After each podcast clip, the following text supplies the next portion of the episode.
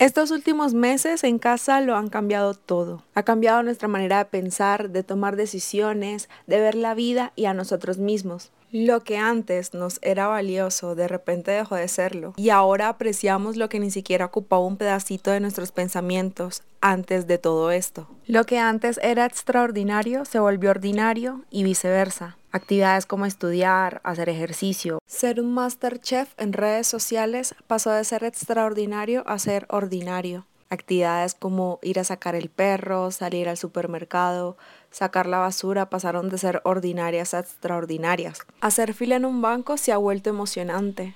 Ok, no, bromeo. Eso siempre será aburrido. Hemos amado, hemos odiado, hemos conocido lo mejor y lo peor de nosotros mismos. Nos hemos perdido y nos hemos vuelto a encontrar. Y en un tiempo menor que todo lo que hemos vivido. Tengo 24 años y solo en estos cuatro meses he muerto y he vuelto a nacer más de una vez en mi vida. Eso ha sido tremendo. Recuerda que al iniciar las medidas de aislamiento y prevención de la pandemia, muchos nos llenamos de temor por el futuro, pero también lo tomamos como una gran oportunidad de ser mejores, poner nuestros asuntos en orden, estar al día con todo. Corríamos a hacer de todo y aprovechar cada segundo del día para hacer cosas significativas, para ser extraordinarios, creyendo que solo era cuestión de días para volver a lo que éramos. Con el tiempo esos pocos días se volvieron en pocas semanas, acumulando así días para convertirse en largos meses. Con el tiempo, ser extraordinario dejó de ser extraordinario para convertirse en ese amigo que antes era divertido, pero ya no tanto. Pero te sigues aguantando porque en el fondo es bueno y a ratos la pasan bien. Creo que esto de ser extraordinario a diario no es tan chévere. Creo que la palabra extraordinario se ha prostituido tanto que hasta se nos ha olvidado el significado del mismo. Ya pasó medio año y ya se nos agotaron las formas de ser extraordinarios. Y por eso hoy quiero que volvamos a encontrarle el valor y el significado de esta palabra que esta pandemia ha desbaratado por completo.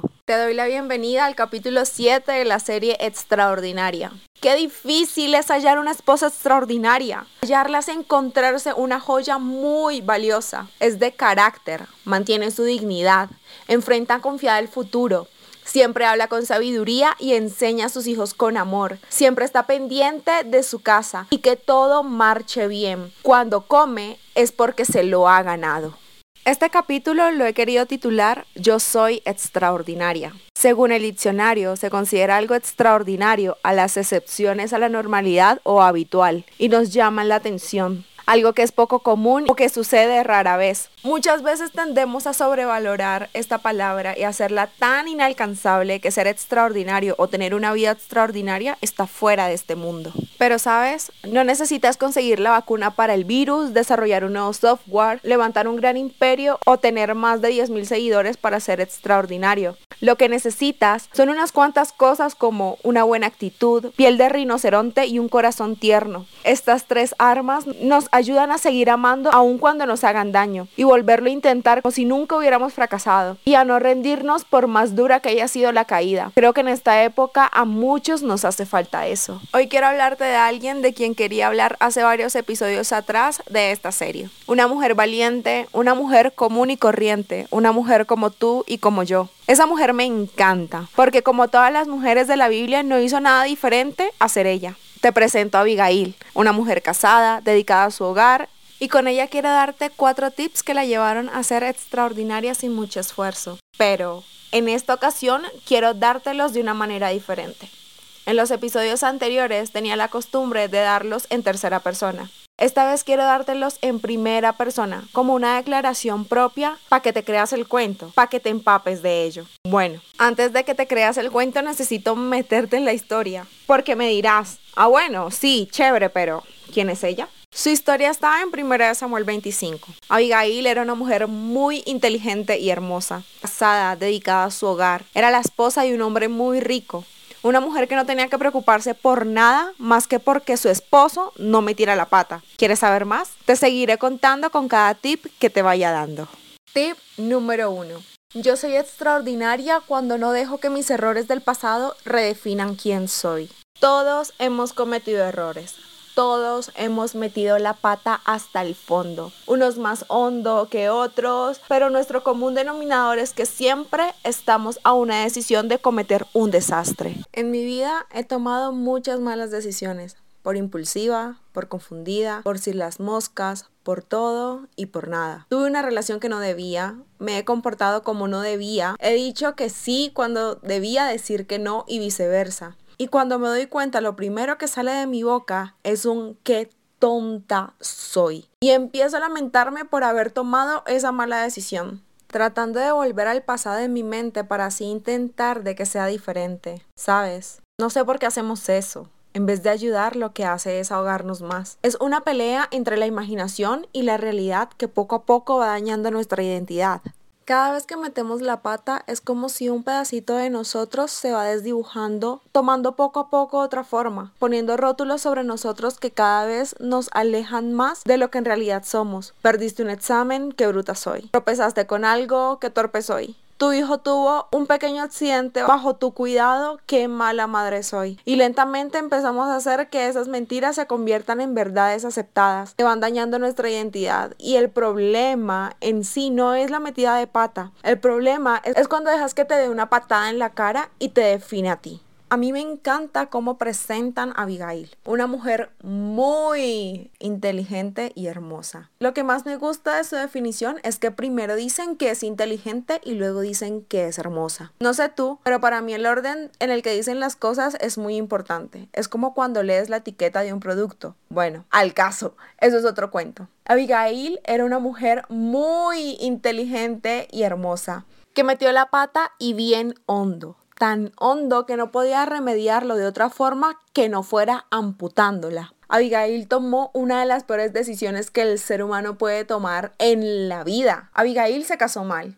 Se casó con Naval. Sí, un hombre rico que podía darle todo lo que deseaba, pero un hombre grosero y maleducado. Pero ¿sabes qué es lo lindo? Que aunque metió esa patadota no cambió de ser muy inteligente y hermosa a muy bruta y desgraciada. Se mantuvo como muy inteligente y hermosa. Tus errores no te definen, no te transforman, ni te incapacitan a menos que tú lo decidas. Quizá hayas cometido un error o muchos errores, pero ninguno es tan poderoso como para dañar tu nombre. Abigail se casó mal, pero ella no permitió que esa mala decisión cambiara el rumbo de su vida. Hay cosas que no pueden cambiar, como casarte mal, echarle sal al café en vez de azúcar. Son cosas que no se pueden volver atrás. Pero hay algo que sí puede cambiar en medio de esa ficha mal jugada, y es el cómo voy a hacerle frente. Abigail pudo tomar una actitud de lamento o de evasión, pero ella no decidió eso. Ella decidió ponerse por encima y sacarle provecho.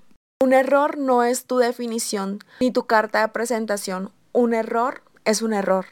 Tú eres de mucho valor. Tip número 2. Soy extraordinaria cuando me mantengo alerta y sensible. ¿Cometimos un error? ¡Ash! ¡Qué feo! ¿Y ahora? ¿Qué vamos a hacer?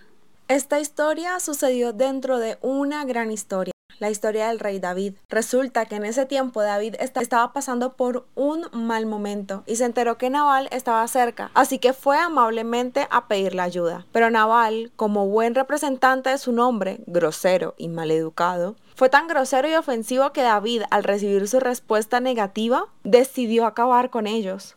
¿Qué haces cuando cometes un error?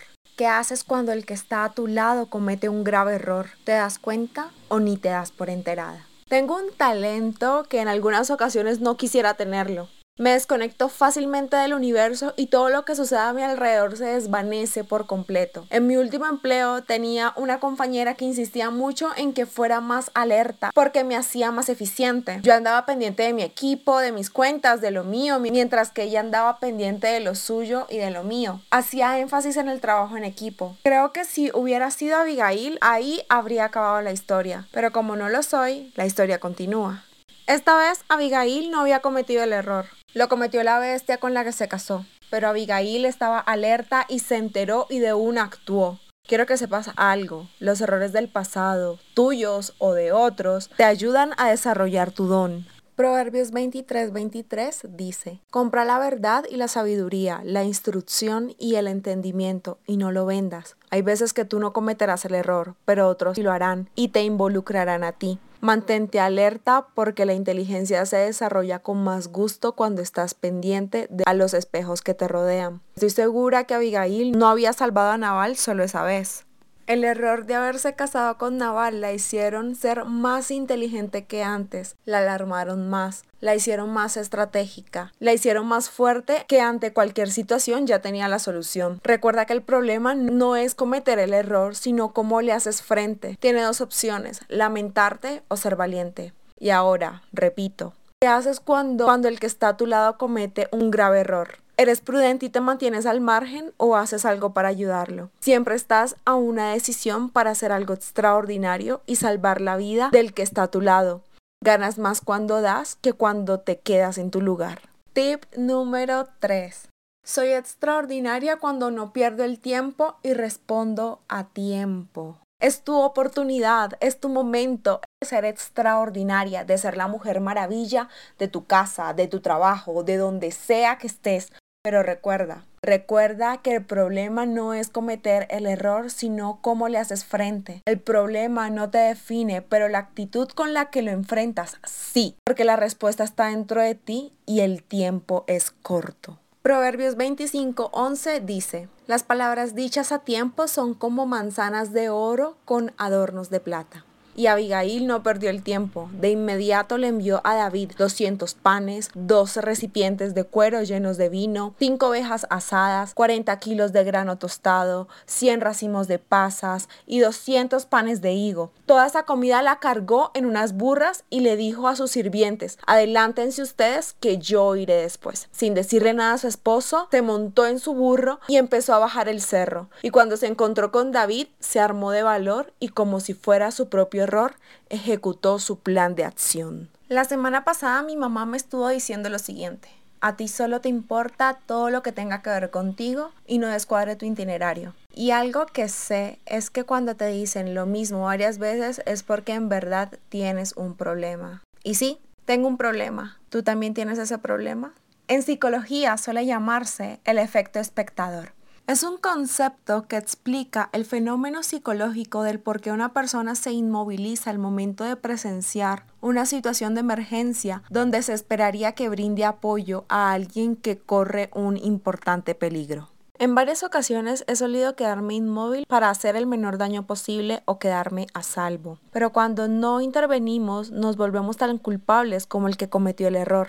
Si tienes una idea, ponla en acción. Vale más que la embarres por valiente a que la embarres por cobarde. La primera resplandece, la segunda desaparece. La primera encuentra un lugar en la historia y será recordada siempre, mientras que la segunda se olvida para siempre. Abigail no perdió el tiempo. Apenas se enteró, de inmediato actuó. Y si tu mamá se está volviendo un desastre sola, no pierdas el tiempo. Si tienes una gran idea en tu mente, lánzala y no esperes el momento perfecto. Todos los momentos son perfectos. Tú anuncia el mensaje de Dios en todo momento, anúncialo aunque ese momento no parezca el mejor. Dice segunda de Timoteo 4:2, de tu reputación se encarga Dios. Recuerda, vale más que la embarres por valiente a que la embarres por cobarde. La primera resplandece, la segunda desaparece.